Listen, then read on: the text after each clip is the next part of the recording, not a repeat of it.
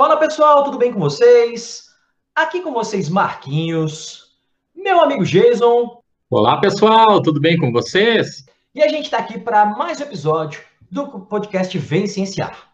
Então hoje a gente, com muita satisfação, vai receber aqui uma convidada é, para debater um tema que eu e o Jason a gente já queria debater há algum tempo. E a gente estava esperando alguém né, que é tão dentro do, do tema e tão especialista no tema que pudesse ajudar a gente. Então hoje a gente vai receber com todo prazer e com muita satisfação a nossa deputada suplente aqui do estado de Santa Catarina, a Mariana Franco.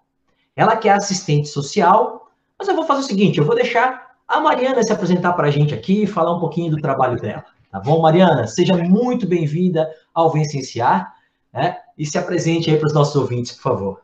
Eu que agradeço o convite, Marquinhos, ao Jason também, é, a todas as pessoas que estão ouvindo.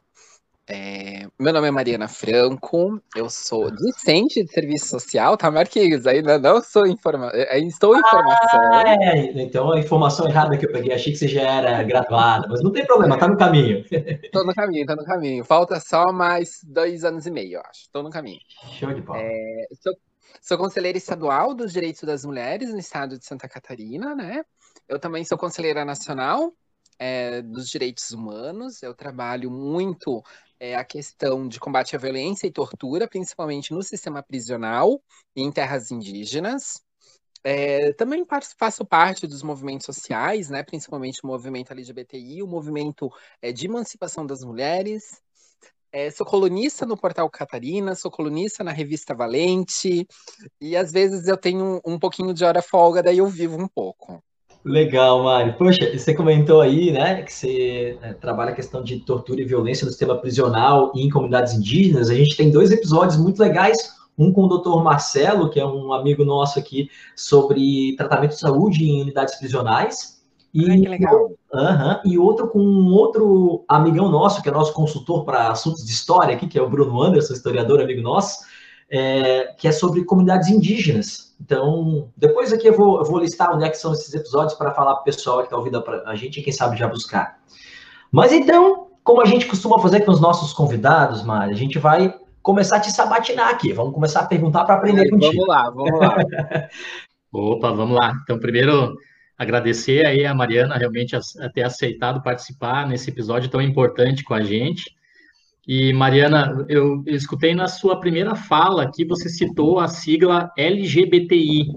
Você poderia começar definindo para os nossos ouvintes o que significa a sigla e, de repente, colocar ela num contexto histórico? Porque o Marquinhos gosta de, de fazer umas piadas aqui a respeito da nossa idade. E eu, eu, acompanhei, assim, por tabela, um pouco da evolução da sigla, desde o do GLS, que era utilizado lá muitos anos atrás, depois foi para o GLB, se eu não me engano, e aí o L passou para frente do G, e agora você citou LGBTI. O que, que significa e, e qual a importância aí no contexto histórico de, de saber o que significa essa sigla? Uhum. Jason, assim, é, quando a gente fala da população LGBTI, a gente tem que detalhar muito políticas públicas, né? A gente tem que trabalhar a questão da saúde, questão é, da educação. Por isso que muitas pessoas até brincam da questão das letras, né? Mas a gente precisa dessas letras por representatividade, principalmente para a gente trabalhar dentro do judiciário, né? As especificidades de uma população. É, quando a gente fala LGBTI, para quem é, desconhece, o L vem de lésbicas, né, de mulheres que se relacionam com outras mulheres. O B vem de bissexuais, que pessoas que se relacionam é, com pessoas dos dois sexos, dos dois gêneros. O, o G vem de gays, homens que se relacionam com outros homens. O T vem de travestis, transexuais e transgêneros, né, pessoas trans que, que, que é, nasceram é, por exemplo, homens, mas no decorrer da sua vida se identificaram como mulher, né? Então, é uma pessoa trans, ou vice-versa, né? Nasceu mulher e se identificou como homem, né? sendo um homem trans. E o I são pessoas intersex, né? São pessoas que nascem, é, por exemplo, com um falo, mas essa pessoa tem um útero, né? Então, isso são pessoas intersex. Intersex é hoje é uma maneira mais higienizada da gente falar, né? Como, como vocês brincam com idade, né? E vocês já são mais velhos que eu, com certeza. É, são as pessoas hermafroditas. Lembra a hermafrodita que a gente falava muito? É, são as pessoas hermafroditas, daí hoje a gente tem a questão do intersexo. As siglas, elas mudam, né, conforme todo o nosso é, período histórico brasileiro. Até deixo uma recomendação de leitura que é o livro Além do Carnaval, do James Green, que ele faz toda uma pesquisa antropológica é, do movimento LGBTI brasileiro, porque até a década mais ou menos de 40, o que a gente tem é, de dados são de gays, né? Homens gays. Mas esses homens gays, eles eram considerados pederastas à época, né? Por toda uma concepção religiosa, uma concepção política, né? O nosso momento político. E, e era tudo encaixado no gay. Então, pessoas trans iam para o gay, né? É, lésbicas iam para o gay, era todo mundo gay. Esse era o pensamento que se tinha. Dos dados que se tem é, mais recentes, é, de outras populações, ela se começa na década de 60, durante a ditadura militar no Brasil, né, que daí a, a, gente começa a ter relatos de travestis, né, de homens que se travestiam de mulheres, então, né, a denominação travesti, e de lésbicas, né, de clubes existentes em São Paulo e no Rio de Janeiro. E isso é, se foi até mais ou menos é, a década de 80, né, era somente falar do gay, era todo mundo gay, Aí aconteceu aquele boom na década de 80 é, da questão da AIDS, né? E aonde a população trans, é, a população é, gay foi muito discriminada e muito marginalizada na década de 80, né? A gente encontra até jornais, né, com o título, né, Nova praga gay, nova doença gay, e se você encostasse num gay, você já pegava AIDS e você ia morrer, então era um processo de exclusão mesmo, né? E daí, na década de 90, que começou a, a sigla do GLS, que era gays, lésbicas e simpatizantes. Esses simpatizantes, eu nunca entendi direito o que, que era esse simpatizante, né? Mas se tinha esse simpatizante lá no meio, e isso se, se perpetuou muito na década de 90, é, e não se tinha até então um reconhecimento das identidades bissexuais, de pessoas bissexuais, né? A gente até é, era muito de, de, comum na sociedade se falar que era ah, aquela pessoa era gilete, aquela pessoa era espada, porque cortava para os dois lados, né? Era um, um, um, comentário muito da sociedade referente a isso. E de pessoas trans não se era mencionado. Né? Isso se vai muito, até culpabiliza isso muito o próprio movimento LGBTI brasileiro, que na década de 90 e no começo dos anos 2000, é, quiseram vender uma imagem né, de um, um casal gay perfeito, de um casal lésbico perfeito, porque ali estava em xeque as questões da adoção e da união homoafetiva. Né? Então, eu, eu vejo que o movimento LGBTI, é, e principalmente de lésbicas e de gays, venderam uma imagem para poder se é, é, adequar aos padrões de uma sociedade para conseguirem esses direitos. Mas, em contrapartida, tiveram que criminalizar outras populações. E ali foi na risca, é, né, pessoas bissexuais e pessoas trans. Borilo diz isso muito no direito, né? Tem, Borilo é um, um, um dos autores dentro do direito que trabalha muito é, a nossa questão é, dos acessos legais e jurídicos, e ele deixa isso bem, muito bem claro, né? Essa, esse pensamento dessa exclusão.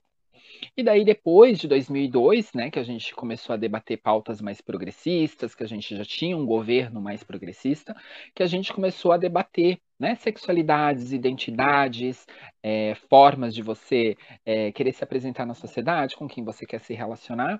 E daí começou através do SUS, esse debate, né, até mesmo ele foi é, colocado a partir de uma concepção de saúde, né, ainda aquela temática é, do HIV e da AIDS, né, das ISTs, infecções sexualmente transmissíveis, mas foi a partir dali que a gente começou a debater as pluralidades de pessoas. Né, e até era, foi muito tempo LGBT, né, parava no T, e agora, de 2018 para cá, que a gente começou a incluir a população intersexo também é, dentro das políticas públicas, porque né, são, são pessoas que necessitam de cirurgia, são pessoas que necessitam de direitos, né? E, e esses direitos eram difíceis de ser é, conquistados, principalmente porque eram lutas sozinhas. Né? Então, é, sempre quando a gente coloca uma letrinha a mais dentro do LGBTI é porque é, uma, um, é um, grupo que a gente está lutando junto, um, um, grupo que a gente está querendo incluir nas nossas lutas e a gente conquistar é, mais espaços, mais direitos, né? É, você ter o direito de você buscar a sua felicidade, principalmente o direito de você viver. Sensacional. Acho que você não só esclareceu a, a, a, importância de conhecer corretamente a sigla, como a importância de, às vezes, aumentar um pouco a sigla para incluir pessoas, né, representar pessoas a mais. Isso. Fantástico. É, e, é, mas... é, preciso, é preciso aumentar porque senão se tornam lutas vazias, lutas sozinhas, né? E eu acredito muito que as lutas elas têm que ser em conjunto, né? Para a gente conquistar mais direitos, a gente ter muito mais é, visibilidade, né? É claro que cada uma respeitando a sua pauta, respeitando é, é, o que nos faz diferentes, né? Por exemplo, eu como uma pessoa trans branca, não posso comparar minha vivência como uma pessoa trans negra, né? Que com certeza ela tem muito mais dificuldades que eu, mas que a nossa luta seja em comum para a gente conquistar os nossos direitos e sejam que sejam direitos plenos, né? Sensacional. E Mariana, é, ali como a gente tem um único T na sigla e você uhum. citou então transexual, transgênero, travesti, você poderia dar uma uma breve definição para a gente separar essas três categorias? Uhum. É, isso tem até um pouquinho de briga dentro, tá, do próprio movimento. É, assim, a, a identidade travesti é a primeira identidade que a gente se tem, né, no nosso, na, na nossa historicidade brasileira. Ela é uma identidade é, que ela é muito usada no Brasil e no México, apesar de que na Turquia eu já vi algumas pessoas também já se denominando é, e se apresentando socialmente como travestis, e outros lugares é trans. Isso começou mais as discussões com a Roberta Close, né? Que, que a, a, na década de 80, né, depois que a Roberta Close fez a sua cirurgia de transgenitalização, foi uma das primeiras mulheres é, que fizeram essa cirurgia no Brasil. Lembrando que o primeiro, a primeira pessoa trans no Brasil que realizou cirurgias foi o João Neri, né? Isso ele fez essa cirurgia durante a ditadura, a ditadura militar do Brasil. Foi numa clínica clandestina, enfim, ele tem uma história de vida é, muito interessante. Até recomendo o livro dele para quem é, gosta de biografias. E da Roberta Close, que foram os dois grandes nomes que a gente teve ali na década de 80 e 90 no Brasil. Né? É, travesti, hoje, ela é uma identidade muito marginalizada. Né? Se você pegar o seu celular e digitar travesti no Google, é, você vai ter é, é, casos ligados a assassinatos, a prostituição, a tráfico de drogas, né? E se você colocar a identidade trans, né, transexual, você vai encontrar a filha dos jogadores de futebol, você vai encontrar a, aquela que é modelo de, de grifes, né? Tem essas duas diferenciações dessas identidades.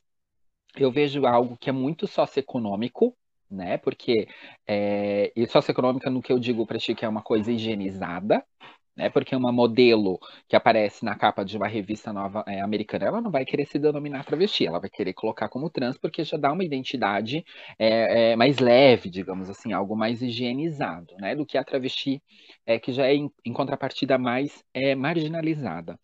Muitas pessoas confundem travesti transexual com pessoas que têm cirurgia, né, cirurgia é, de transgenitalização, mas isso não tem nada a ver. Né? É apenas é uma sua é uma construção sua enquanto pessoa na sociedade. Né? A gente pode dizer aqui um exemplo, por exemplo, é que a gente tem a identidade da mulher lésbica, né? Você vai encontrar mulheres que se afirmam lésbica na sociedade, e você vai ter mulheres que se identificam como sapatão.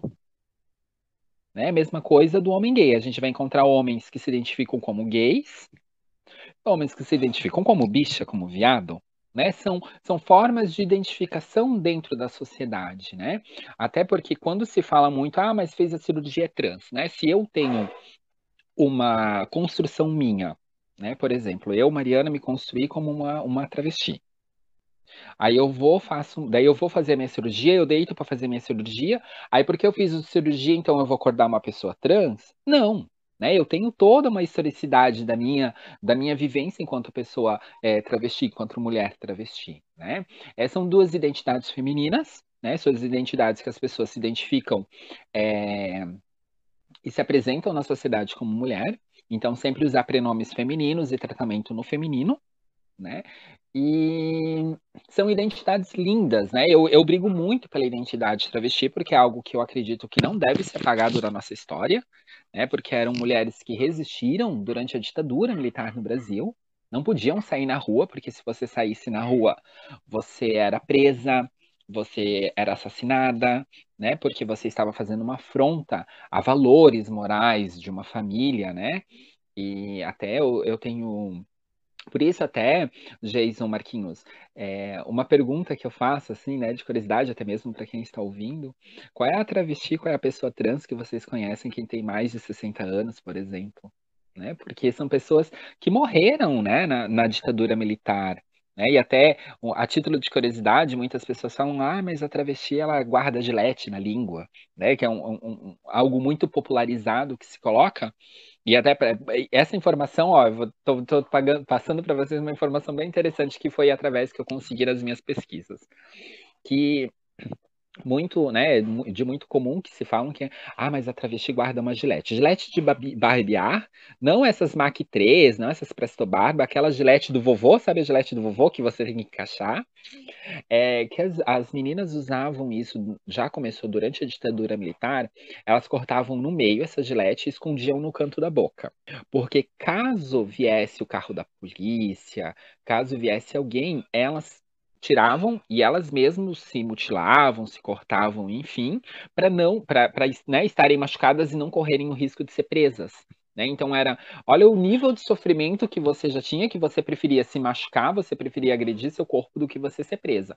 Ou, conforme uma me disse que, que é do Rio Grande do Sul, né, ela é residente do Rio Grande do Sul, ela me disse assim, Mari, a gente guardava de leite porque caso a gente fosse presa e a gente fosse é, pro DOI, pro COI, né? Enfim, é, a gente usava aquilo pra gente se matar, porque eu preferia eu mesma me matar do que ser espancada até a morte, sofrer todas aquelas violências, né?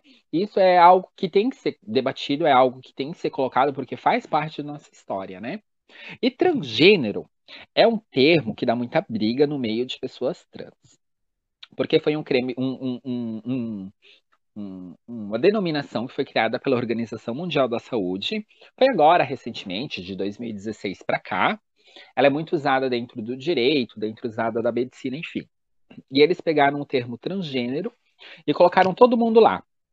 Travesti, transexual, homem trans, drag queen, pessoas intersexo, é, CDzinhas, colocaram todas, todas as transidentidades numa palavra só, e isso está tendo muita briga porque é um apagamento de identidade, né? É, você não está podendo expressar conforme você quer a sua identidade. E se tem um pensamento muito incomum do próprio meio é, trans de que, opa, o que, que eu vou deixar de novo quererem me rotular num termo que não foi escolhido por nós? Eles simplesmente criaram um termo e enfiaram a gente lá no meio. Né? Não é bem assim que funciona. Porque essa é a briga, porque durante é, até 2017, a OMS rotulavam pessoas trans é, com pessoas com distúrbios mentais, né? A gente tinha CID, a gente tinha é, laudo para dizer que nós éramos pessoas com distúrbios mentais, né? E a gente recebia que a gente tinha disforia de gênero. Aí eles que são muito bonzinhos tiraram a gente da disforia de gênero e colocaram a gente com incongruências de gênero e tacaram um nome para nós de transgênero. Ó, aceita isso daí, a gente está sendo bonzinho para vocês, retiramos vocês como um catálogo de doença mental, mas ó, aceita esse termo. Então é um termo de muita discussão. Né? Quando você é, quer colocar é, todas as pessoas dentro de um grupo só, vai ter um apagamento de história, e não só apagamento de história, vai ser um, um, um debate de vivências, né? Porque, por exemplo, eu adoro drag queen, admiro muito o trabalho das drag queens no Brasil, né? E colocaram eu e drag queen dentro de uma nomenclatura. A minha vivência não é a mesma vivência que uma pessoa, que, uma, que um homem drag queen, né? Uma mulher drag king, enfim. Porque quando você, a gente está falando, por exemplo, de uma representação de drag queen, a pessoa vai, se maquia, coloca uma roupa, apresenta um show, faz um vídeo, enfim, mas ela vai tirar aquela roupa né, e vai ser uma figura expressiva na sociedade de um homem. né? Um homem cis. E esse homem cis, por mais que ele possa ser gay, por mais que ele não possa ser gay, a vivência dele não vai ser a mesma vivência que eu vou ter. Não vai ter as mesmas dificuldades. Mas é, abarcaram todo mundo nesse termo transgênero. Né? E a mesma coisa quando a gente fala da CDzinha. Né? CDzinha é um termo que né, a maioria não conhece, mas CDzinha é um, é um termo de fetiche. É um fetiche sexual. Né? São homens é, cisgêneros, né? Homens que nasceram homens e se identificam como homens. É, a grande maioria é heterossexual, que sentem prazeres sexuais em usarem vestimentas íntimas de mulheres. Né? Vamos falar bem o português, que gostam de usar lingerie. Né? Mas, por exemplo, é, como que eu vou colocar a minha vivência enquanto uma pessoa trans como uma pessoa dessa, que é algo que vai fazer dentro da sua casa, dentro do seu quarto, enfim, né? Não é algo externalizado, não é algo para a sociedade, né? São vivências diferentes. Mas aí abarcaram todo mundo num grupo só e agora que vocês re se resolvem com isso, sabe? E dá muita briga, dá muita discussão. Eu, eu não uso a palavra transgênero, muito, muito raramente uso a palavra transgênero. Eu continuo sempre utilizando é, pessoas trans né? Que daí já abarca grande maioria ali de travestis. Ah, legal, Mari. Nossa, eu de verdade não sabia dessa diferença, né? Do termo, dessa, dessa conotação do termo transgênero. E eu agora, antes de fazer uma pergunta, eu vou, vou aprendendo e vou falando, né, vou ouvindo as coisas que você vai falando e eu vou anotando coisas aqui, Mari. Eu tinha comentar algumas coisas que eu acho que são importantes aqui. Uh, você comentou da história do travesti estar associado, às vezes, à criminalidade e tal.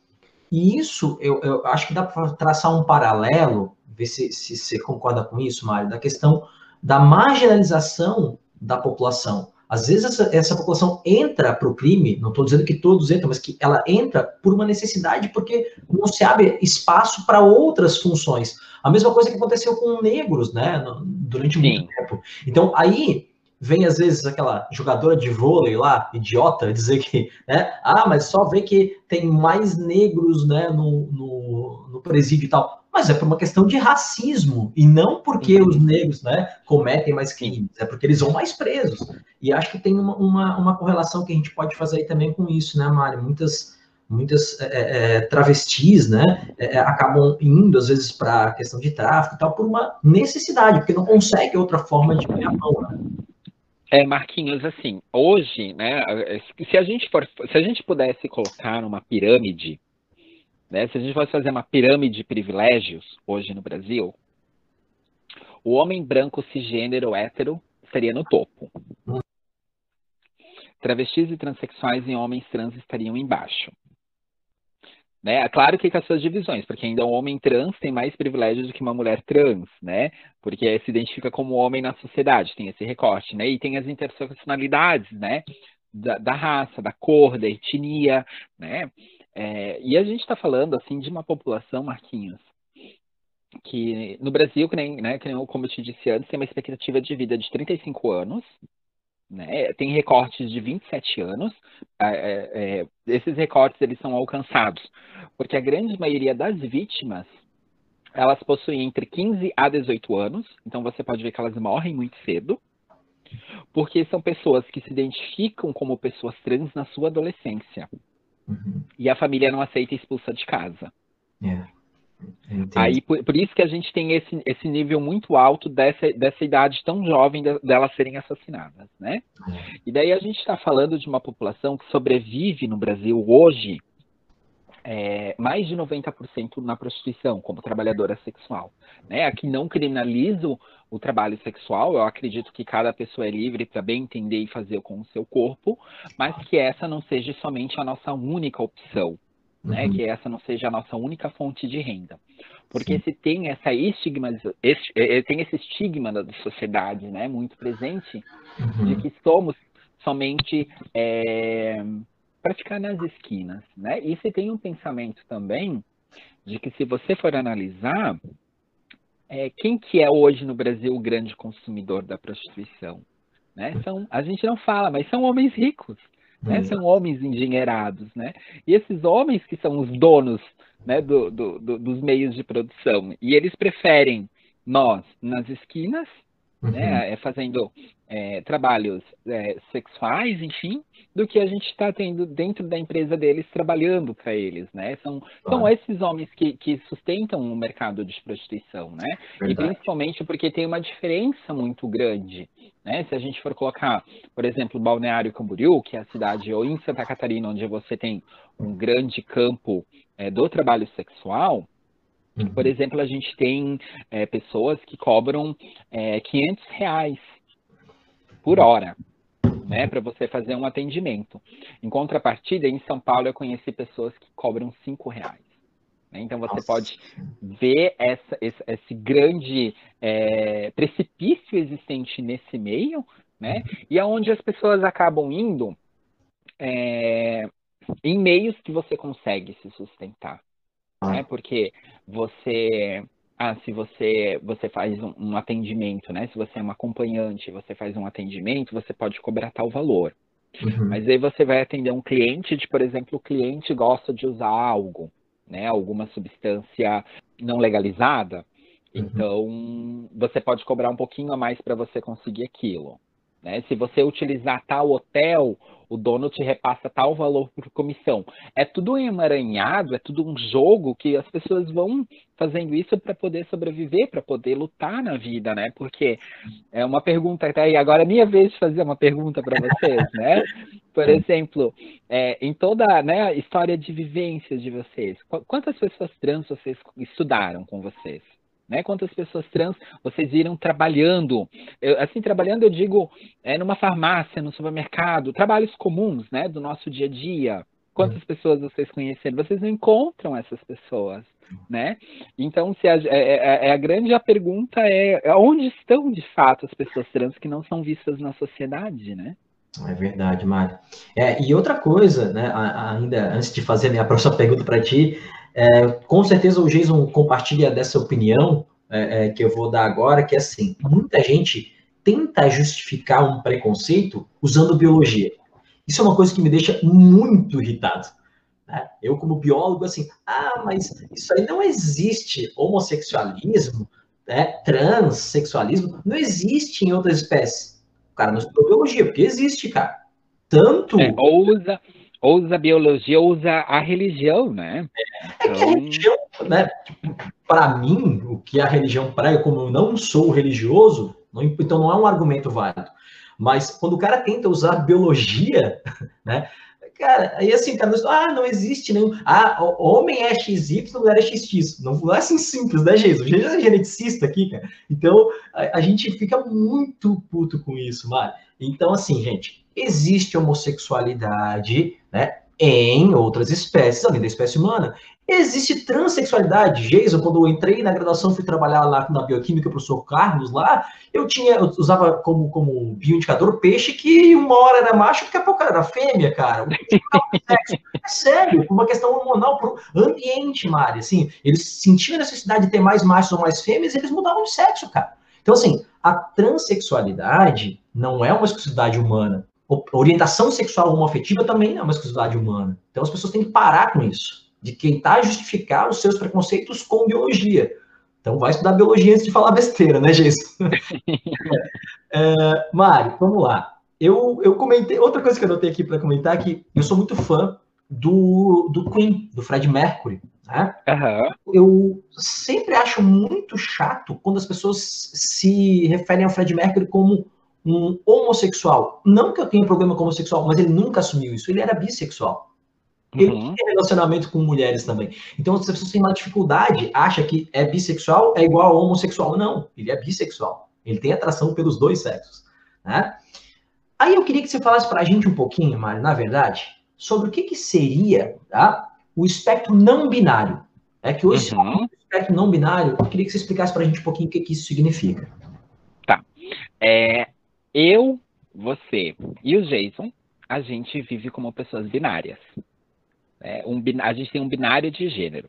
A gente é, vive e a gente transmite na sociedade um padrão societário, né? É, no caso, você se identifica como homem, Marquinhos, você usa roupas que são ditas pela sociedade de homens, né? Você usa cabelo curto, que é uma característica de homem, isso é a tua construção do teu binário, né? Da, da, da sua identidade, digamos assim, masculina, né, eu, como uma mulher, então, eu adotei de todos os característicos que são colocados na sociedade de uma mulher, né, unhas pintadas, unhas grandes, vestido, né, uma expressão social né, de, do que a gente tem o conhecimento do ser mulher. Né? E uma pessoa não binária, ela não vai se identificar com esse binário de gênero. Né? Ela vai ser uma pessoa que ela vai viver é, sempre transgredindo essa norma. Né? Ela vai querer é, viver a sua vida, o seu corpo, a sua expressão de gênero com fluidez, né? e ela vai adotar características é, dessas duas formas de se expressar. Né? Por horas vai se expressar como é, vestimentas ditas masculinas, por horas vai se expressar com vestimentas ditas femininas. Né? É, é, essa é a concepção que a gente tem hoje de uma pessoa não binária. Né? Ela vai ser uma pessoa é que não vai ter esses recortes, né? Então você pode sair um dia e você pode encontrar é, um, uma pessoa não binária, né? É, de barba, de cabelo curto, mas essa pessoa vai estar usando um vestido, né? É, um exemplo bem comum, assim, tá? Que eu vou, que eu vou colocar aqui para as pessoas poderem compreender, é tipo a Lineker, conhece a Limiker, a cantora Limiker, né? A Limiker é uma, é um, eu posso colocar ela assim para vocês compreenderem como uma pessoa não binária, né? Você pode ver que é uma pessoa que às vezes está barbada e vai estar usando vestido, vai estar usando maquiagem, porque é uma pessoa que não vai ter essa obrigatoriedade de você ter um, um, um, uma expressão de gênero, né? Então isso que entra dentro da questão das pessoas não binárias. Eu, eu não não saberia explicar tão bem. Eu sabia o que significava, mas não acho que explicar tão bem. Mas, e aí, uma outra, uma outra pergunta para ti é o seguinte: quando eu fui pesquisar, a gente sempre dá uma estudadinha no assunto, né, para debater aqui com, né, com os nossos convidados. Aí eu achei uma sigla, a gente trabalhou se respondendo o Jason ali, né, destrinchou a sigla LGBTI, e eu achei uhum. uma, uma atualização, vamos chamar assim, dessa sigla, que é LGBTQIA. O A uhum. seria referente a indivíduos assexuais, que não sentem atração sexual nem pelo, né, nem por homens, nem por mulheres, nem por, né, por... Daí tem aquela história da diferença entre é, orientação sexual, sexo e gênero, né? Tudo isso é bem. Identidade de gênero. Identidade de gênero, desculpa, identidade de gênero. E, então, isso seria uma, uma, uma discussão para um outro programa, né, Mário? Que tem bastante coisa para falar sobre isso, né? É bem complexo. É, mas aí então tem, tem as pessoas que são assexuadas, né, que não, não sentem atração né, sexual nenhuma, e tem as pessoas que são queer. Essa é a pronúncia, Mário? Queer, né? Queer, queer. Explica pra gente o que é o queer. Tá. O A também, Marquinhos, ele pode ser para pessoas assexuadas, como ele pode ser também para pessoas agêneres, tá? Ah. São pessoas que não se identificam com gênero. Né? Então, é, é, esse A pode ser usado para os dois grupos. Legal. A teoria queer, eu já vou falando assim, ó, que eu vou falar e eu depois eu não quero ninguém brigando comigo nas redes sociais que tá ouvindo, tá? Mas vamos lá.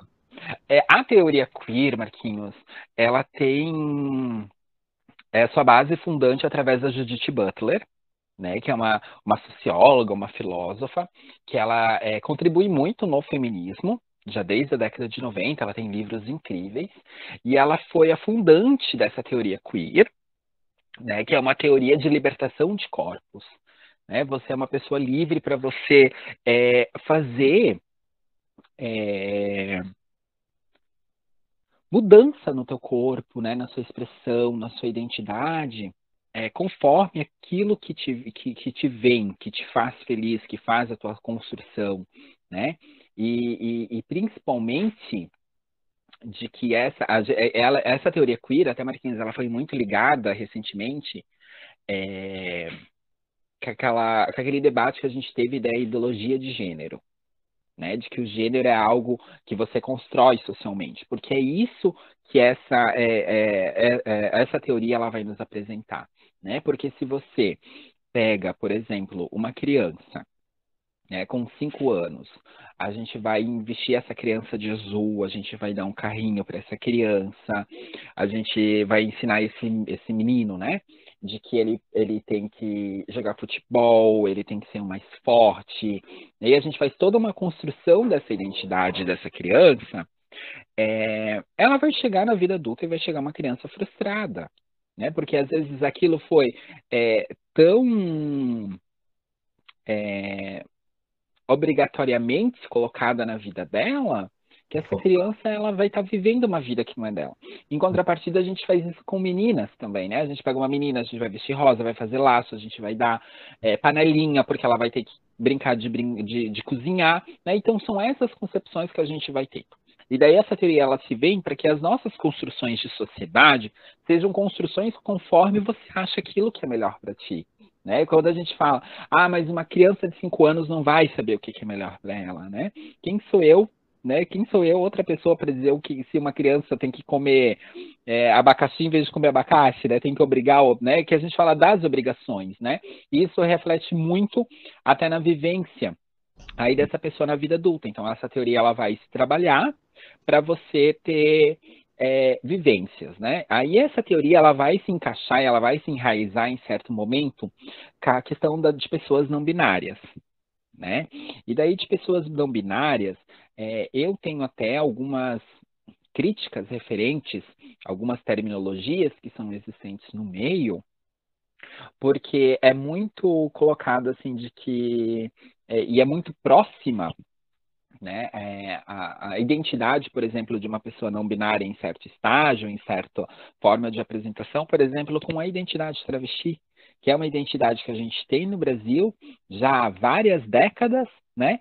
E a gente precisa cultivar e continuar é, tendo essa identidade muito presente, né? E, e, e, é muito é muito utilizada também, né? Teorias é, de outros sociólogos é, para refutar, é, para tentar refutar essa teoria ou às vezes também é, para tentar dar mais é, firmeza, digamos assim, essa teoria e até utilizam é, autores franceses que durante muito tempo foram contra processos imigratórios na França, né?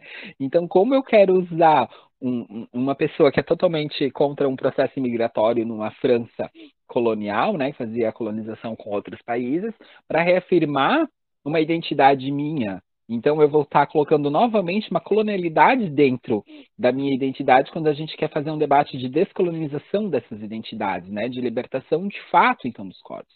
Eu tenho assim um pouquinho de críticas, né, principalmente porque eu acredito que a gente já tem no nosso contexto essas identidades que se colocam é, como teorias é, é, que poderiam anular essa teoria queer é uma realidade Brasil, tá?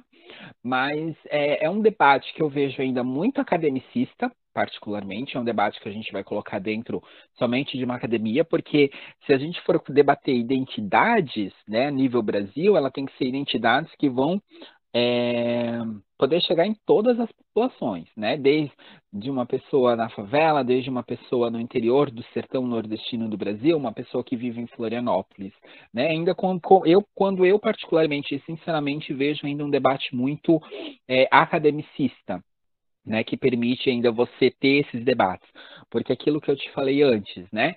Se eu pegar, por exemplo, uma, uma, uma pessoa trans, uma pessoa travesti, enfim, que mora no interior da Amazônia, da Amazônia e for falar para ela sobre teoria queer, ela não vai nem saber do que, que, se trata, porque ela, ela tem muita dificuldade até mesmo dela se reconhecer enquanto pessoa, sabe? Mariana, muito legal. E ouvindo a sua resposta, me levou um, um novo questionamento para ti, porque eu trabalho um pouco justamente com a, essa questão do desenvolvimento.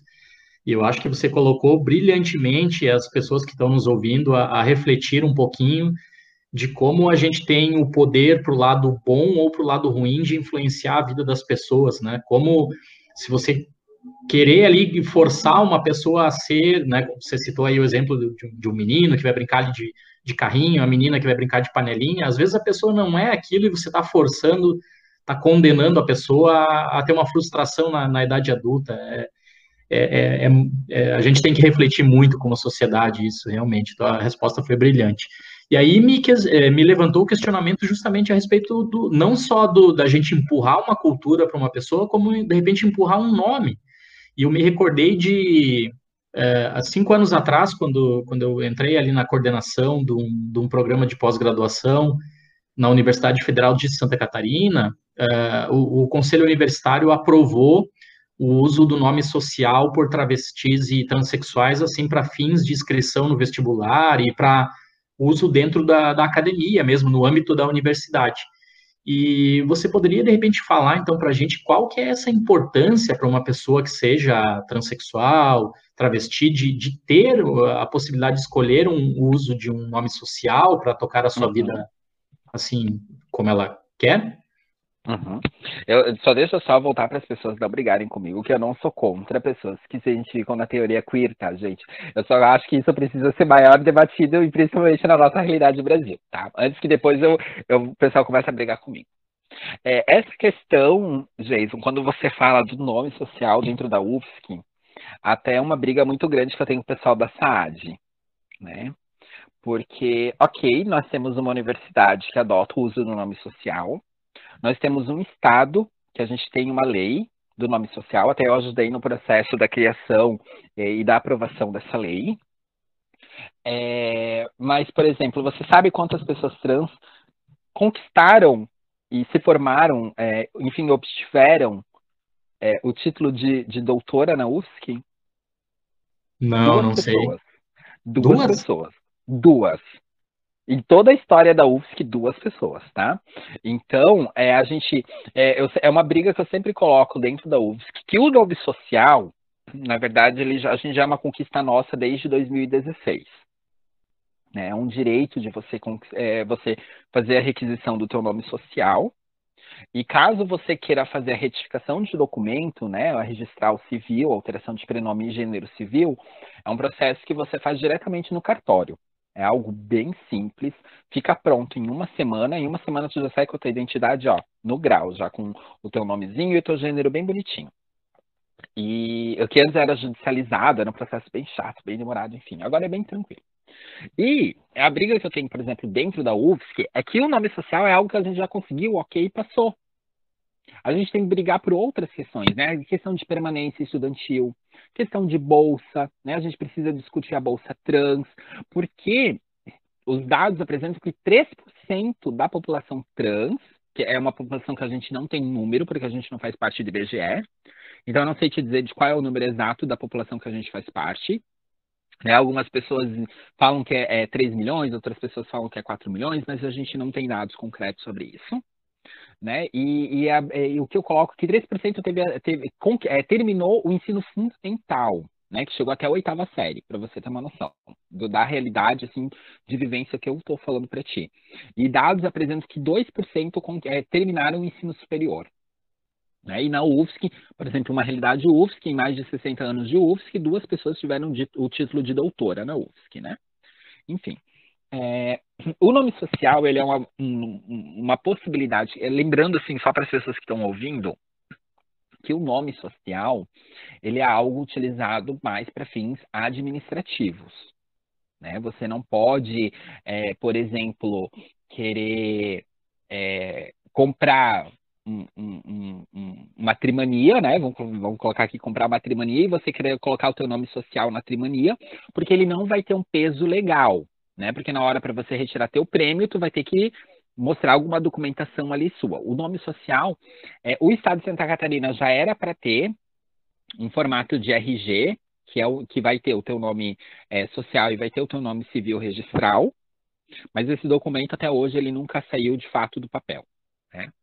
E o nome social você pode, por exemplo, numa realidade UFSC, IFSC, nas escolas municipais, nas escolas estaduais, você pode fazer essa requisição para você ser tratada pelo seu nome ou tratado pelo seu nome. Né? É uma questão que eu vejo muito da tua busca de felicidade, de realização pessoal, né, que isso até é um, uma das questões da nossa constituinte, que a nossa constituinte é, né, é, é, é, quase como se fosse uma cláusula pétrea, né, que você tem a sua busca da felicidade, né, é uma coisa toda maravilhosa de se ler, mas na realidade é bem diferente, enfim. Mas é muita a tua questão de identificação, né? de você se realizar. Né? Por exemplo, se você, Jason, se você gosta de ser chamado de Jason, por que eu vou ficar te chamando de Maria? Né? Maria não é o teu nome, mas por que eu vou continuar te chamando por um nome que não é seu? Né? A tua questão é, da sua presença, né, é, de motivação. Então, são N fatores que te levam é, para você utilizar o teu nome social. O meu nome, né, eu utilizei nome social durante muito tempo e as pessoas morrem de curiosidade sempre disso, que todo mundo me pergunta, né? E para as pessoas que são mais curiosas do que o Marquinhos, que já está rindo, é, o meu nome, por exemplo, é, tem, tem dois, tem dois eu já sou velha, não tão velha quanto vocês, tá? Mas eu, eu sou velha. É, eu tenho uma, uma amiga minha, a Mariana, que foi a, uma, uma, uma, amiga que me deu a minha primeira roupa de mulher, digamos assim, né? E ela faleceu um pouco tempo depois, então foi meio um, um, um nome de homenagem para ela.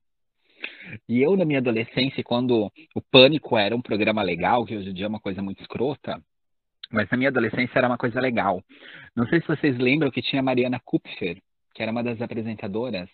Eu era louca por ela, não sei porque eu era louca por ela. E daí, assim, foi meio que uma coisa juntando a outra, assim, acabou saindo Mariana. E, na verdade, meu nome, eu sempre sonhei em ter um. Meu nome era Melissa, não sei porque meu nome seria Melissa. Mas daí a minha melhor amiga era Melissa, e daí ela falou assim: não, se tu colocar Melissa, eu juro que eu te mato. E assim foi a minha construção, né? Assim, foi um nome assim meio que, ah, eu gostei desse, veio. Aí eu bem louca ainda, depois dei um Google para saber o que significava, olhei aquele negócio, ah, isso daí mesmo, aí que eu quero. Né? E, e foi assim muito minha realização, assim, porque você ir nos locais, as pessoas te chamarem, a tua família te chamar por um nome é, que você se identifica, você é, é, se realiza com aquele nome é algo muito, muito, muito bonito, assim, sabe?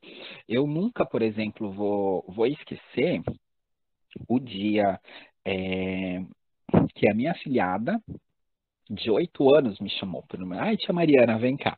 Eu olhei assim, foi uma emoção muito grande, né? Porque é um processo até mesmo de que você tem, né? Que até para quem está me ouvindo e é uma pessoa trans, já fica até um, um, meio que um conselho, assim, porque é muito difícil também a gente pegar e a gente querer impor as coisas, né?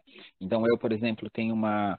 É, sempre tem pessoas que falam, ai, Mariana, mas a minha família não, não me respeita para meu nome social.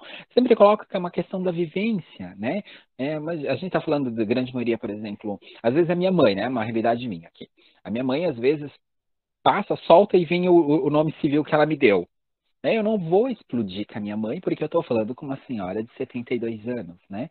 Então é uma construção né, que você vai tendo e que eu acredito que uma hora vai chegar lá, uma hora né, vai, você vai ter essa transformação e é um processo muito libertador. E daí, só para eu terminar, para eu não ficar aqui falando três horas, Jason, Aí só para falar daí para as pessoas que daí que querem fazer esse processo de retificação, elas têm que ir direto no cartório, que elas foram registradas, ou elas podem fazer uma tramitação de um cartório para o outro, de um estado para o outro. Isso tem um valor um pouquinho mais caro, né? Mas é um processo que você junta uns documentos tem até no site da Antra, bem bonitinho, né? antra.org, a listagem dos documentos. É cópia, tá? Não é, é assim, eu, para fazer minha retificação, eu paguei algo em torno de 130 reais. Não, mais, 180 reais. Né? Porque daí você tem que emitir uma, uma via da sua certidão, você tem que fazer a outra certidão e você tem que ir no cartório de protesto, pegar, nananana, mas é um processo bem rápido, assim, ó. Que em uma semana fica pronta, tu já pega, tu já vai no na Receita Federal para eles fazerem a alteração do teu, do teu CPF, para dizer que tu está viva, né? Para dizer constar lá que tu está viva. E, e aí já marca, já vai fazendo identidade, RG. Eu, alguns documentos meus, para te falar a verdade, eu não troquei ainda, né? Tipo, minha, minha CNH eu não troquei, minha CNH ainda está antiga, porque eu tinha recém tirado minha CNH nova. E daí, para fazer pedido de uma CNH nova, era 300 reais. Eu falei assim, não, jamais, eu não vou pagar 300 reais só para... Não, não, não, não, não, vou esperar, sabe? E é então, então, assim, um pouquinho de documento eu tenho com nome, um pouquinho de documento eu tenho com outro. Aí, às vezes, quando eu preciso fazer algum, alguma algo, né, em, em, em, algum órgão público, eu chego com todos os documentos, metade do nome, metade do outro. A mulher olha para minha cara com uma cara desesperada e você fala assim, ó, filha, se vira, só vai Né? Mas isso daí tem algumas implicâncias também, né? Esse processo de nome, quando a gente altera, sabe, Jason? Por exemplo, eu alterei meus documentos, né? Registral, gênero e nome. Eu falo gênero porque quando eu falo sexo, ah, mas eu troquei meus documentos, sexo, troquei o meu nome. Quando eu falo sexo, as pessoas automaticamente ligam que eu fiz a cirurgia. Né? Ai, mas tu fez a cirurgia, me conta. É porque as pessoas confundem muito isso. Então eu sempre falo gênero e o nome, né? Mas, por exemplo, né, é, quando a gente fala de tipo um homem trans, né, que nasceu mulher, né, a sociedade definiu ali, o médico ergueu pela perninha e falou assim, ah, não, é uma menina, mas se compreendeu como homem na sociedade. E esse homem trans, por exemplo, fez a retificação de prenome e gênero em documentação, né? Então, estamos falando de um é, por exemplo, do Rafael, né, que no documento de identidade do Rafael está dizendo que ele é masculino, mas esse Rafael ele tem uma vagina. Então, no SUS, se o Rafael for procurar um atendimento no SUS, por exemplo, é, de um, de um exame bem específico, né? De tipo, é, o Rafael precisa fazer um exame na pepequinha, né? Dele, né? Na pepequinha do Rafael, ele tem que procurar um médico, que é o nome que eu esqueci. Ginecologista? Ginecologista, isso mesmo. É que eu estava estudando francês, Marquinhos, daí eu esqueço, eu esqueço os nomes em português. É, daí o, o Rafael, por exemplo, ele vai precisar de um ginecologista. No SUS não vai passar esse atendimento porque vai ler o que, opa, o que que um, o que que o Rafael, que é um homem, está querendo uma consultar com um ginecologista. Aí você não consegue esse atendimento porque o próprio sistema não deixa você fazer esse atendimento. Né? Ou, por exemplo, uma mulher trans que tem, tem, o, tem o, nome retificado, tem o, o, gênero retificado em documentação, mas vai ser uma mulher que vai precisar de um urologista. No susto não vai conseguir esse atendimento, sabe? Então é algo que a gente precisa é, ainda evoluir um pouquinho mais, a gente precisa ter é, dentro do direito, né, dentro do processo do judiciário, uma, uma um entendimento e, e também é, uma compreensão melhor sobre isso, sabe? Porque daí você vai em outros fatores, né? Que daí já vai entrar no campo é, da saúde privada também, né? Ou da questão é, do INSS, né? Porque a, a, o recebimento de pessoas trans agora desse auxílio de 600 reais que teve, muitas não receberam isso pela questão do INSS, né? De inconformidade de dados do INSS. Aí se tinha uma discussão muito grande é, da aposentadoria. Ah, mas daí você agora é mulher, você vai se aposentar anos. Gente, eu estou falando de três anos, de cinco anos, né? E é para aposentar no Brasil hoje nem sei quem vai conseguir depois da reforma da Previdência, né? Mas é, é a gente está falando de uma. De, é, primeira coisa que eu sempre falo para as pessoas quando elas me argumentam isso. Gente, a gente está falando de questão de você se apresentar com 60, 65 anos. Uma pessoa trans vive 35 no Brasil, vamos acordar para a vida, né? Eu estou falando, né, muito, né, de, olha, vamos, vamos conversar direito sobre isso. E muita gente, ai, só um, um título de curiosidade. Ah, gente, eu falo demais. Só um título de curiosidade para vocês. É, muita gente age é, de forma para tentar é, prejudicar pessoas trans, tá? No processo de retificação de nome em cartório. Ah, porque então eu vou pegar e vou trocar meu nome, eu vou ter um outro CPF, um outro RG, vou fazer um monte de dívida. Não. CPF e RG a gente recebe um número uma vez e a gente sempre vai continuar com esse número. Então, quando se, se o Marquinhos quiser ir lá trocar um nome é, vai continuar o mesmo RG, vai continuar o mesmo CPF, isso não é alterado. E não tem esse negócio de você fazer, ah, é porque eu estou devendo para todo mundo, vou trocar um nome. Né? Você pode trocar um nome, mas a dívida vai continuar ainda junto contigo. Isso dependendo ainda, porque daí no processo tu tem que ir no cartório, no título de protesto, e você tem que tirar um, um, um, uma listagem de como de como teu nome tá, tá lá apresentado para você fazer essa retificação, porque dependendo também do nível que tá, tu não consegue essa, é, essa retificação no cartório. Aí tu tem que judicializar. E Mariana, eu tenho que te fazer uma, uma última pergunta, porque eu fiquei muito surpreso com é, a tua primeira resposta para o Marquinhos, e agora tu citaste novamente a perspectiva de vida tão baixa das pessoas, apenas 35 anos, e eu, o episódio da, da, do, da, da, época da ditadura, né, onde as, as mulheres travestis escondiam ali metade da, da gilete dentro da boca, tendo que às vezes até sacrificar a própria vida para não sofrer aí um processo uhum. de, de tortura. E aí eu queria saber então de ti como que anda a atualidade, Né? Já ficou, uhum. acho que, bem claro para as pessoas que nos ouvem, com as tuas brilhantes respostas, que a coisa era bastante complicada ali na década de 80. E agora, na atualidade, como é que está o preconceito? Tem aumentado ou tem diminuído aí contra, contra a população LGBTI? Então, o Brasil, há seis anos seguidos, é o país que mais mata pessoas trans no mundo. Né? É, esses dados, que nem eu falei antes, eles são dados levantados é, através de pesquisas dos movimentos sociais, né? porque a gente não tem como colocar é, dados específicos, porque a gente não tem números na NSS. Né? Então, é o país que mais mata pessoas trans no mundo. E as, esses assassinatos, quando, ele, quando as vítimas são reconhecidas pela sua identidade de gênero né? Porque muitas vezes a gente vê em recorte de jornal de que, ai, sei lá, né? O Rafael é homem, homem é encontrado morto é, utilizando vestimentas femininas. Né? É óbvio que a gente está falando ali de uma pessoa trans, né? Mas a, tem uma dificuldade muito grande da polícia fazer esse reconhecimento é, como uma pessoa trans. Então, assim, são dados, que nem eu disse, dos movimentos sociais que os movimentos sociais ou pega coletado porque alguém contou, porque saiu em algum jornal, né? Coisas nesse sentido assim. É, mas é o país que mais assassina pessoas trans.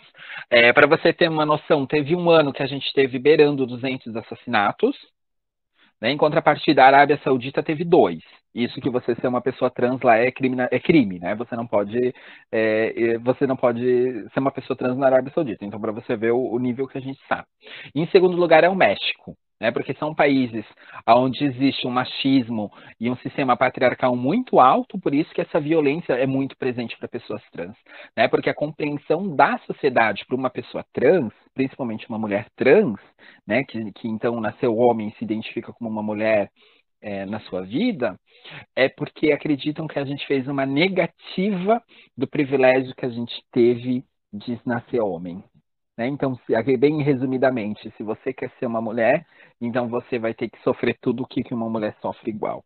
Né? Tanto que, para mim, eu que tive uma vivência até 16, 17 anos né, com, um, um, um, com um homem, né? Quando eu transicionei, quando eu fiz a minha, a minha expressão é, como mulher na sociedade, para mim o processo mais dificultoso foi é, lidar com a questão de abuso sexual, com a questão é, do, do, desse machismo, né? Porque antes eu estava numa população que fazia toda essa opressão à mulher e, a, e do, de, né, de uma semana, uma semana depois eu estava participando do grupo que recebia essa opressão.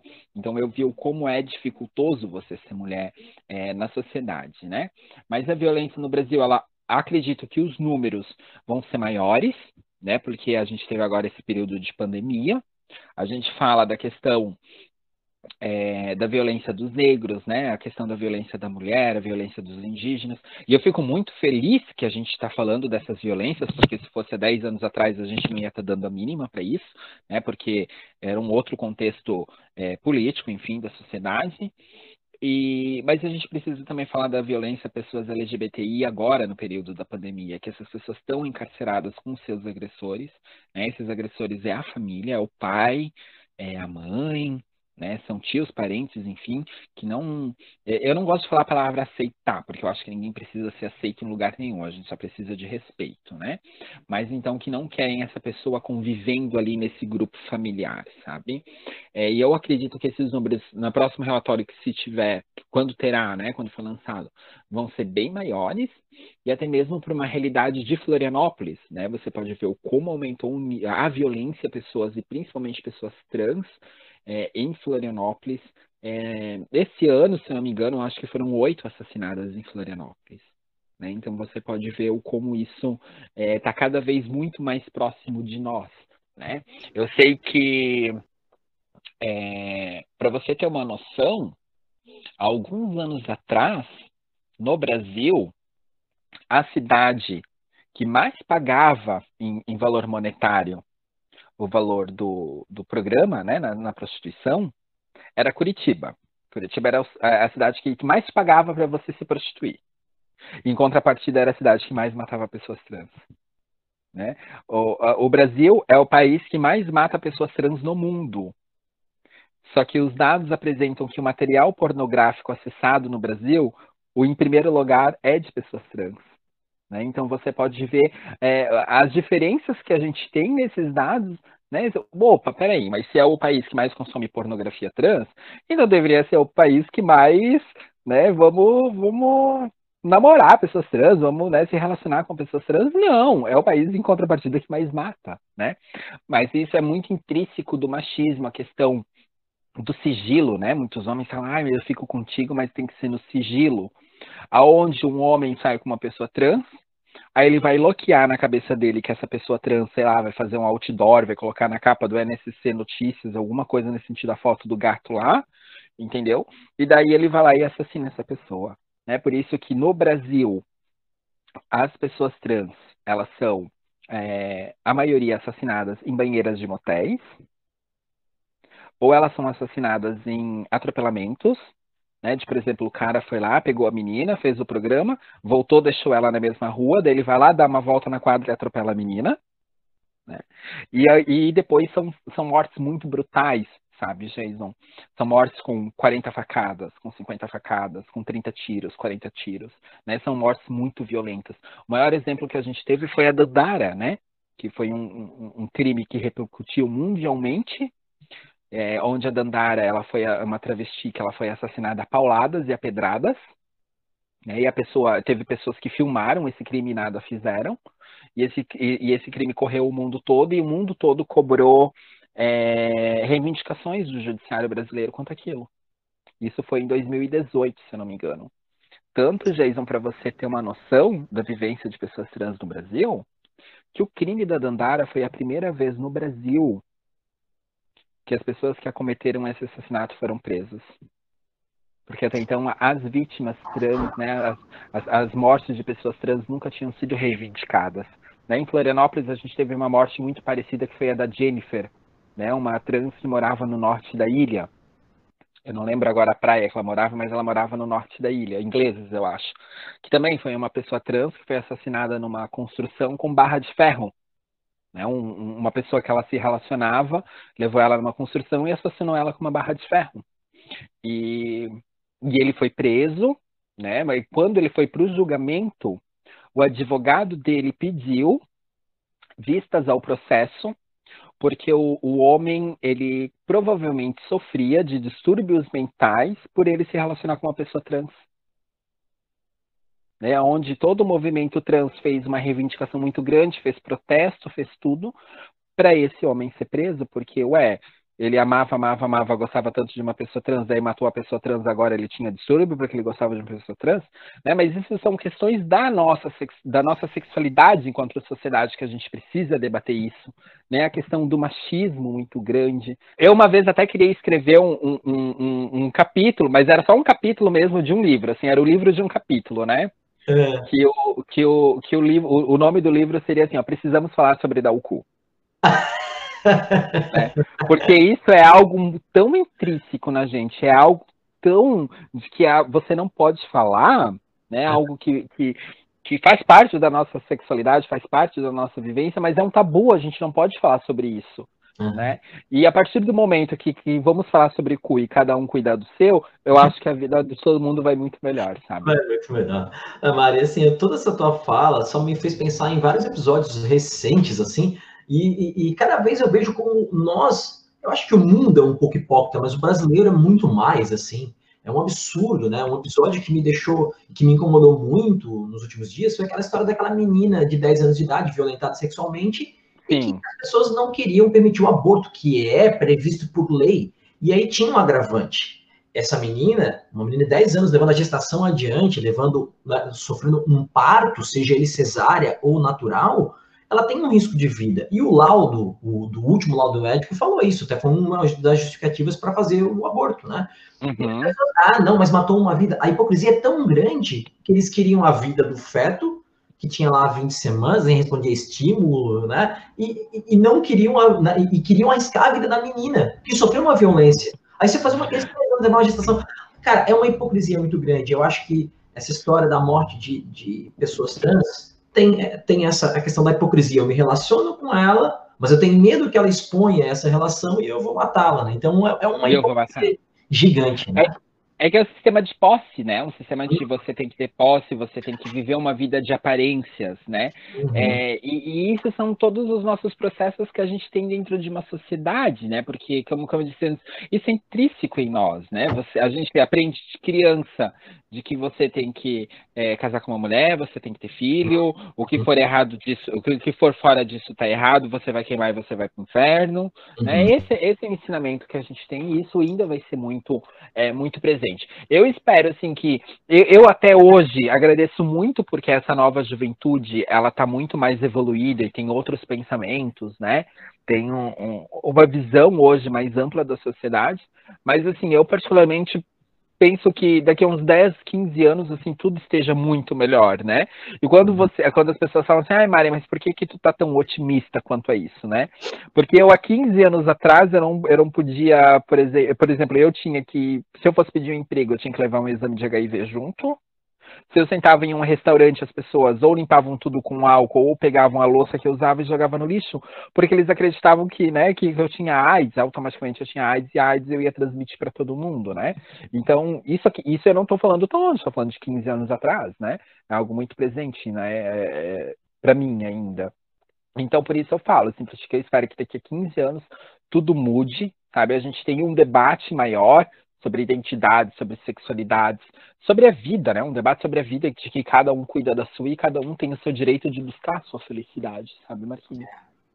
Perfeito, Mari. E uma última, né, sensacional. O Jesus está aplaudindo aqui, realmente, foi uma fala sensacional. Eu só queria te fazer uma última pergunta, Mari, para a gente poder finalizar o nosso papo aqui, que é o seguinte: o Brasil oficialmente é um Estado laico. Porém, a gente sabe que existe uma influência da religião muito grande na política, por exemplo, bancada evangélica, e na sociedade como um todo. É, e aí eu vou dar o ponto de vista de alguém que não não vive isso na pele, né, Mário? Eu, eu, eu enxergo a religião como um, um, um empecilho, um dificultador da vida de pessoas trans. Porque é, é, para muitas religiões, você fugir da, da norma heteroafetiva é um problema. Na tua opinião, Maria, agora eu vou né, é, é, é, te, te, fazer uma pergunta que é bem delicada e você fica bem à vontade se não quiser responder. Mas assim, tu acha que a religião tem um papel é, é, crucial nessa, nesse preconceito ou ela não traz nenhum tipo de, de adendo a esse tipo de comportamento preconceituoso?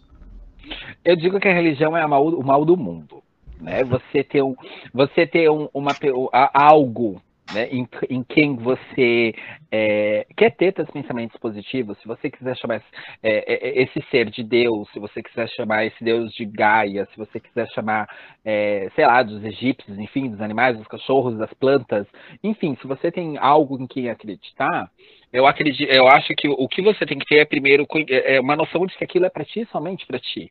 Né? Não posso pegar uma concepção minha e querer colocar ela em cima das outras pessoas. Né?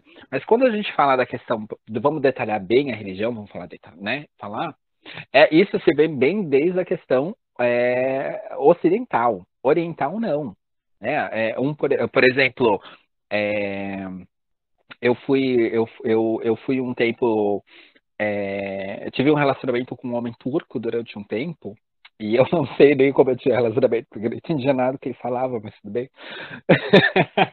mas, é, por exemplo, na, na, religião dele, né, na, questão, na, não, na, na, parte turca, tá? Não na questão da Arábia Saudita, né? Na parte turca, por exemplo, é, isso é aceito, né? As pessoas trans são aceitas. Né? Na Síria, se você for na Síria, o governo sírio paga cirurgias de transgenitalização para as pessoas trans lá. Né? Só que aquela, você vai fazer a cirurgia, ok, nós, né, nós te queremos, nós te amamos, nós te aceitamos, só que você vai ter que viver como uma. E daí, né, você tem uma vivência de homem, você faz todas as cirurgias, enfim, você se torna uma mulher na sociedade. Agora pensa, daí você sentir o peso de você ser uma mulher islâmica, né? Daí onde já tem um nível né, de, de, suicídio, de depressão, enfim, muito grande, porque é um baque muito grande, né? Mas existe lá esse reconhecimento da religião, tá?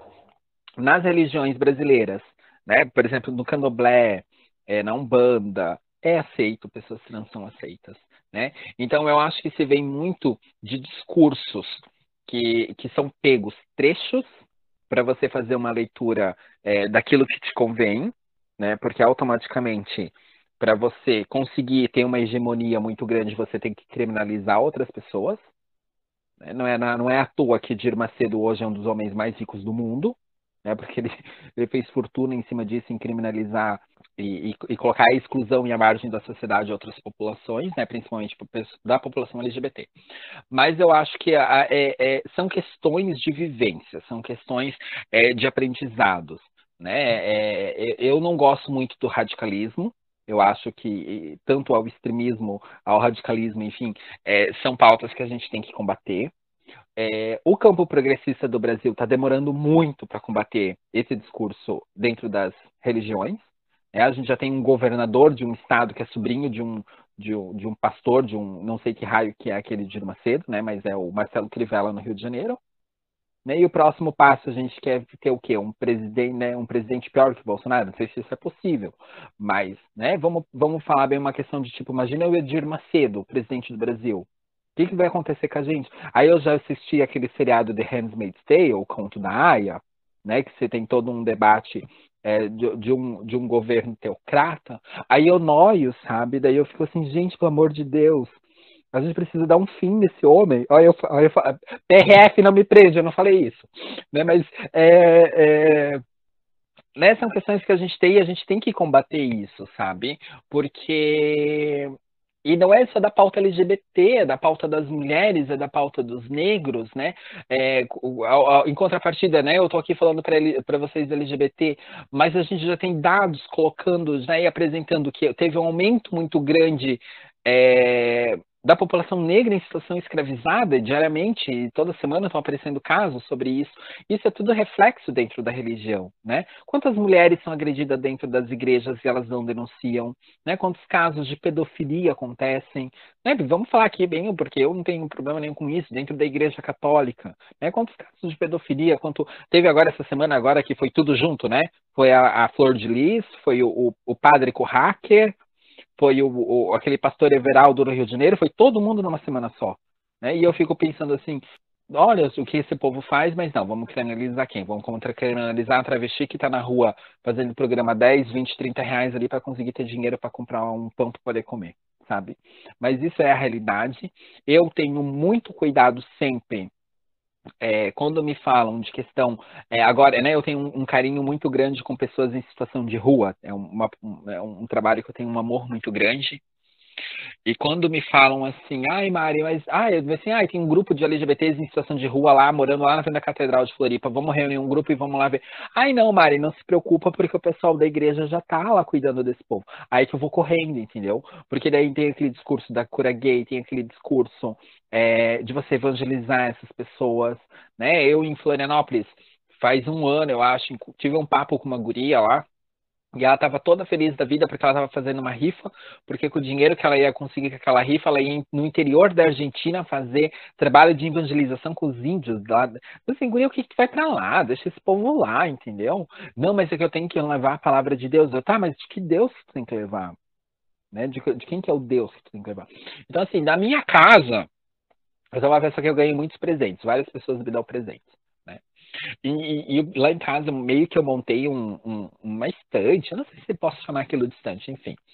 É meio um, um negócio estranho que eu tenho lá, de que lá eu tenho o, o, crucifixo, aí do lado do crucifixo eu tenho uma imagem de Omolu, do lado do Omolu eu tenho uma, aquela estrela de cinco pontas lá, e o pessoal já fala que daí eu já faço magia negra, entendeu? E eu coloco isso tudo, um, uma coisinha do lado do outro, porque daí o pessoal vai lá em casa, o pessoal surta, entendeu? Mas eu falo assim, gente, não seria muito melhor se a gente tivesse isso tudo junto numa causa melhor, que seria uma causa das pessoas? Não. A gente tem isso daí, a gente tem guerras, a gente tem tudo por conta de religião e no final, meu filho, no final a gente é, é isso aqui.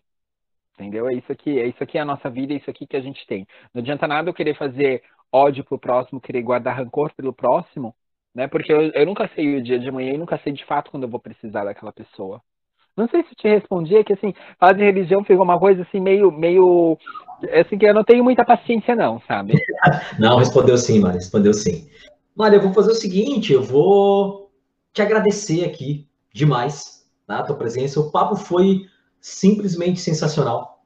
Eu, de verdade, aprendi aqui. A gente sempre fala que a gente traz nossos convidados e aprende demais.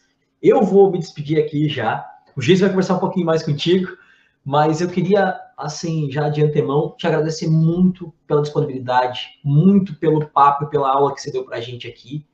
E já se prepara, porque a gente vai te procurar outras vezes, porque vai ter outros assuntos que a gente vai precisar da tua ajuda para debater. Obrigado, Mário.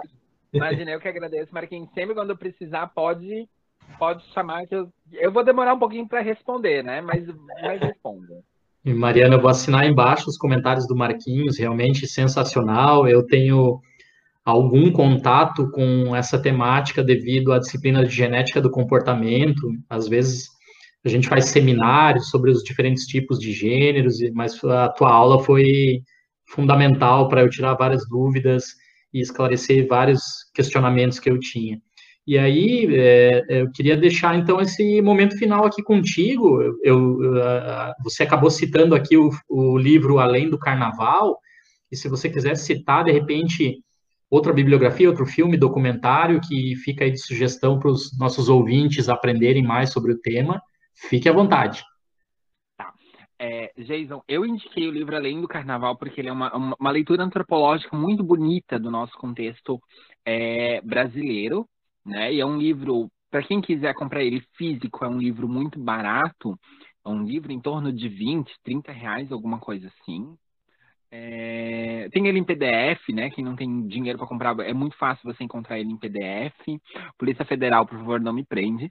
Mas, né, você encontra ele muito facilmente, tá? E é, e é isso, porque é um, um, livro que conta a nossa história. O Luiz Motti, que é um sociólogo é, baiano, ele também faz algumas pesquisas antropológicas muito bonitas a, a respeito da população é, LGBTI. Tem o Borilo, né? Tem a Maria Berenice Bento, que trabalham isso muito dentro do direito também. E de seriado, tem um seriado para quem tem é, Netflix, tem um seriado chamado Pose, que ele vai contar a história da população trans e travesti é, dos Estados Unidos é, ali um pouco depois da revolta de Stonewall, eu acredito, alguma coisa nesse sentido assim.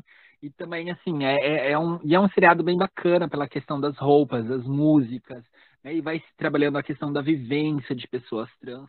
Eu acho um, um, um seriado animado e é um seriado que você pode ver com toda a tua família, sabe? É um seriado que vocês podem sentar, é um seriado divertido, e você vai aprendendo e você vai lidando com o que a vivência é, de pessoas LGBTI. Eu, aqui eu coloco trans porque as personagens principais são trans, né? Mas no seriado vai ter mulher lésbica, no seriado vai ter pessoas bissexuais, vai ter drag queen, enfim. E está disponível na Netflix. Então, Mari, por favor, pode se despedir da turma aí. Marquinhos, obrigada pelo convite. Jason, obrigada pelo convite. Eu não falando Jason, nem sei se é Jason, né? Porque é Jason, né? Agradeço o convite de vocês, agradeço a acolhida e principalmente para quem está ouvindo é, depois. Um beijo muito grande e boa semana para vocês. De novo, assina embaixo, é o meu chefe aqui, o Marquinhos, que temos que trazer a Mariana aqui no futuro novamente para ensinar mais a nossa sociedade. Muito, muito obrigado, Mariana. Um grande abraço, pessoal, e até a próxima. Gente, a gente vai ficando por aqui. Então sigam a gente lá nas redes sociais, arroba Vencenciar no Instagram, no Twitter, temos canal no YouTube, a gente está lá nos aplicativos, né, nos, nas plataformas de streaming de áudio, Spotify, Anchor, Google Podcasts, Apple Podcasts, né, nos principais aí, e a gente está sempre tentando trazer conteúdo relevante para vocês. Mariana, obrigado, Jason, obrigado, e até a próxima.